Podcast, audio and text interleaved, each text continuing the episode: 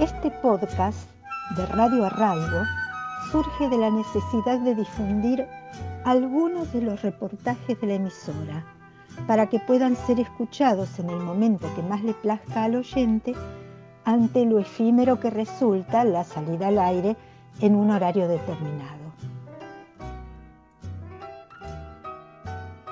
Son varios episodios con algunas entrevistas telefónicas realizadas a Mario Oscar Garelic, investigador de temas de historia argentina y latinoamericana. En este caso nos habla sobre el libro Plan Revolucionario de Operaciones de Mariano Moreno.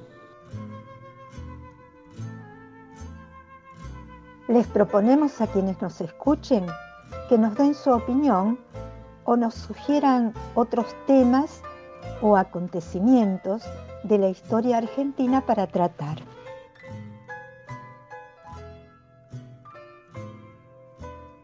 Vos decías que en el plan de operaciones este, había este, indicaciones y sugerencias sobre el tema que tiene que ver con lo productivo, la economía también. No solo lo político, lo estratégico, sino eh, cómo construía las bases materiales de la independencia. Sí, sí. con una cosa muy importante, vos sabés que acá había plata. O sea, en 1810, cuando la primera junta toma el gobierno, eh, hay plata porque por la invasión napoleónica a España, todo lo que venía en el virreinato del Río de la Plata que se giraba a España no se giraba, quedó en Buenos Aires. Por lo tanto, eh, la Junta se encuentra con dinero, plata boliviana sobre todo, eh, y eh, dice expresamente, bueno, usar eso para contratar gente que sepa fundir, fundidores, que se ve que era una especialidad estratégica que se necesitaba, eh, gente que conozca las artes eh, de la industria y las artes de la siembra. El artículo 7 del plan de operaciones que se refiere expresamente a la minería. Escuchemos la lectura textual de un tramo del libro. Prohibición absoluta a los particulares para trabajar minas de plata y oro, quedando al arbitrio de beneficiarla y sacar sus tesoros por cuenta de la nación, y esto por el término de 10 años, imponiendo pena capital y confiscación de bienes, con perjuicio de acreedores y de cualquier otro que infringiese la citada determinación. Quien tal intentase robará a todos los miembros del Estado, por cuanto queda reservado este ramo para administramiento de fondos públicos y bienes de toda la sociedad. Se obliga a todos los mineros a que se deshagan de todos sus instrumentos, vendiéndolos al Estado por justa tasación. Igualmente los repuestos de azogue y utensilios. El Estado debe asimismo tratar la creación de casas de ingenios, dotándolas de buenos ingenieros y traer nuevos descubrimientos minerales con el fin de acopiar todo el tesoro posible. Bueno, esto es textual del, plan de operación. Del plan de operación, referido a la minería. Eh, el razonamiento dice, estos son bienes del Estado, ¿cómo se lo va a llevar un particular?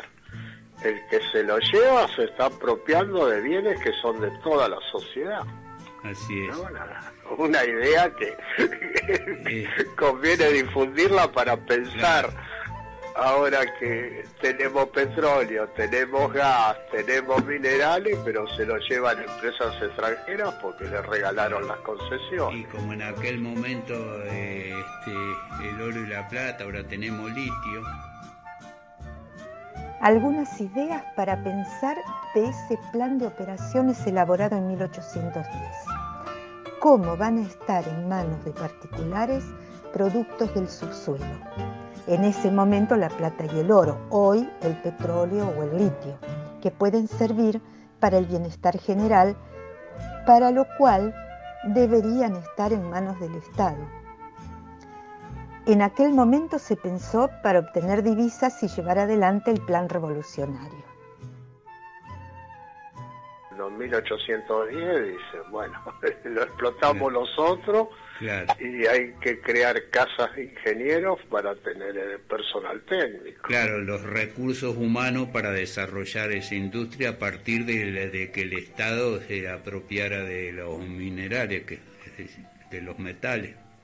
Claro, eso reaparece con mucha fuerza y en una manera muy justa en la Constitución de 1949, donde dice todo el subsuelo es propiedad eh, de la nación, no se puede conceder de ninguna manera. Claro, claro. Que después la constitución de, del 94 lo modificó eso, ¿no? Porque ahora los, eh, los, el subsuelo, los metales, los minerales pertenecen a, la a las provincias.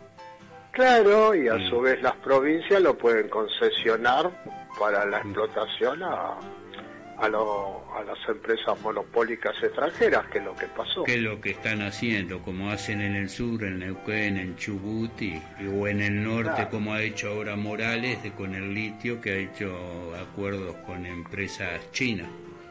Exactamente. Y muy interesante la parte eh, de el desarrollo de una eh, industria eh, nacional tiene también ideas estratégicas de traer de Europa cosas de conocimiento, eh, incluido lo militar. Eso me llamó mucho la atención. Vos sabés que en una parte habla de que, bueno, derrotado el ejército español, eh, muchos militares van a poder venir acá a seguir con con su oficio, no hablan con sus ideas revolucionarias, sino con su oficio. Y me da la impresión que es, eh, digamos, está pensando, no, supongo que no conocería el nombre de San Martín, pero sí en una corriente de militares españoles que, bueno, derrotado en España, eh, vendían para América. Vos sabés que eso después se confirma porque San Martín cuando viene, viene a través de Londres, la única manera de llegar al Río de la Plata, el que manda la carta de recomendación es Guido, que estaba en Londres como una especie de embajador, porque todavía no habían reconocido la, independencia de Argentina, pero estaba como una especie de delegado del gobierno de Buenos Aires, y Guido había sido el secretario de Moreno cuando Moreno lo matan frente a la costa de Brasil.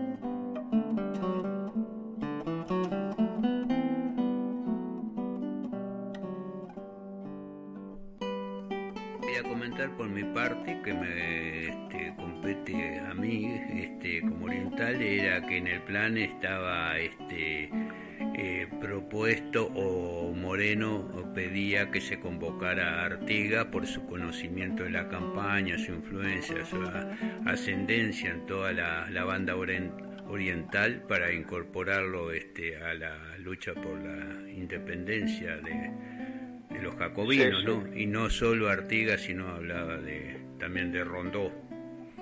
Exactamente, mira, este, exactamente muy importante para reconstruir la verdadera historia y para eh, tener claro que Artigas también fue parte de la historia argentina. Eh, Moreno habla de Artigas sus hermanos y sus primos como, este, digamos, elementos en los cuales eh, muy importante apoyarse en el interior, en lo que no es Montevideo, en lo que es la banda oriental eh, del Río de la Plata. Y también habla eh, de Rondó. incluso, vos sabés que yo no conocía, lo conozco a través de la lectura del plan de operaciones, que dice no hay que despreciar lo que Rondó estudió arte militar en Europa. Yo no sabía eso, de que eh, era un, desde el punto de vista de la técnica militar, había sido eh, formado en Europa, ¿viste? A diferencia, lógico, de Artigas, del resto, que era gente que se formó este, viviendo acá en, el río en el propio terreno de las acciones y de los despliegue de, lo, de la lucha, ¿no? Sí, sí. Después se nota evidentemente que Moreno y supongo yo su grupo estaba eh, preocupado porque el principal bastión españolista estaba había quedado en Montevideo. Entonces, hace un razonamiento, dice, no tenemos flota, por mar no se los puede este, bloquear ni, avanzar, es necesario hacerlo desde la campaña y eh, desde la campaña es evidente que hay que apoyarse en Artigas, sus hermanos, sus primos y eh, en los conocimientos militares de eh, Rondo. De Rondo. Una visión estratégica la de Moreno, entonces, que la necesidad del campo como retaguardia, ¿no? Sí, sí, él en realidad lo expresa como que el único lugar por el cual podemos avanzar, vamos a tener eh, inconvenientes, eh, da ideas de que de tratamiento distinto a, a los que se pliegan a la revolución, a los que no se pliegan, eh, la liberación de esclavos, si se quiere incorporar al ejército eh, patrio. Bueno, eh, era una preocupación muy grande, estratégica, como vos bien decís, porque un año después, cuando aparece el primer triunvirato en Buenos Aires, es evidente que su principal alianza es con realistas eh, españolistas de Montevideo. Eh, este, o sea que el enclave eh, monárquico español, el centro fue Montevideo después de la Revolución de Mayo. Así es. Y, este, lo veía como la necesidad de, digamos, derrotar eso. Bueno, después eh, tiene evidentemente consideraciones eh, que hoy le podríamos llamar jacobinas sobre el tratamiento a los enemigos, sobre el tema de, de, las, de los hombres que vacilan, de, expropiar, de ejecutar, bueno, eh, es un, eh, digamos, un plan de acción jacobino.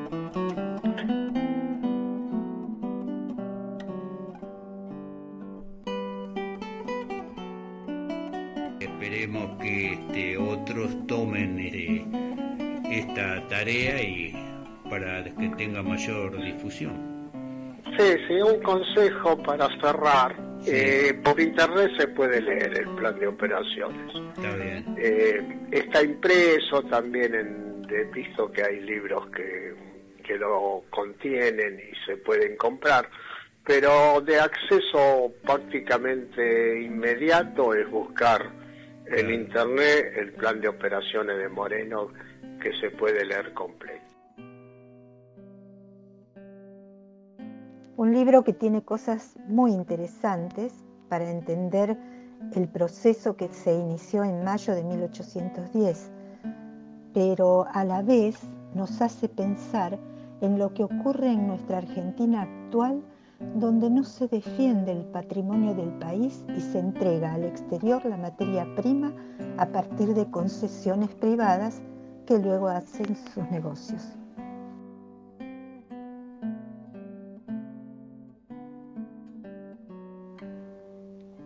Radio Arraigo, sus entrevistas por FM 102.7 y los comentarios de Mario Garelic sobre el plan revolucionario de Mariano Moreno, un libro poco leído que es conveniente conocer.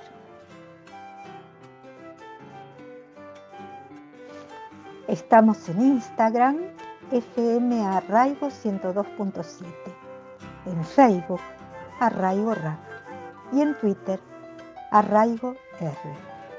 Para escuchar por internet, fmarraigo.com.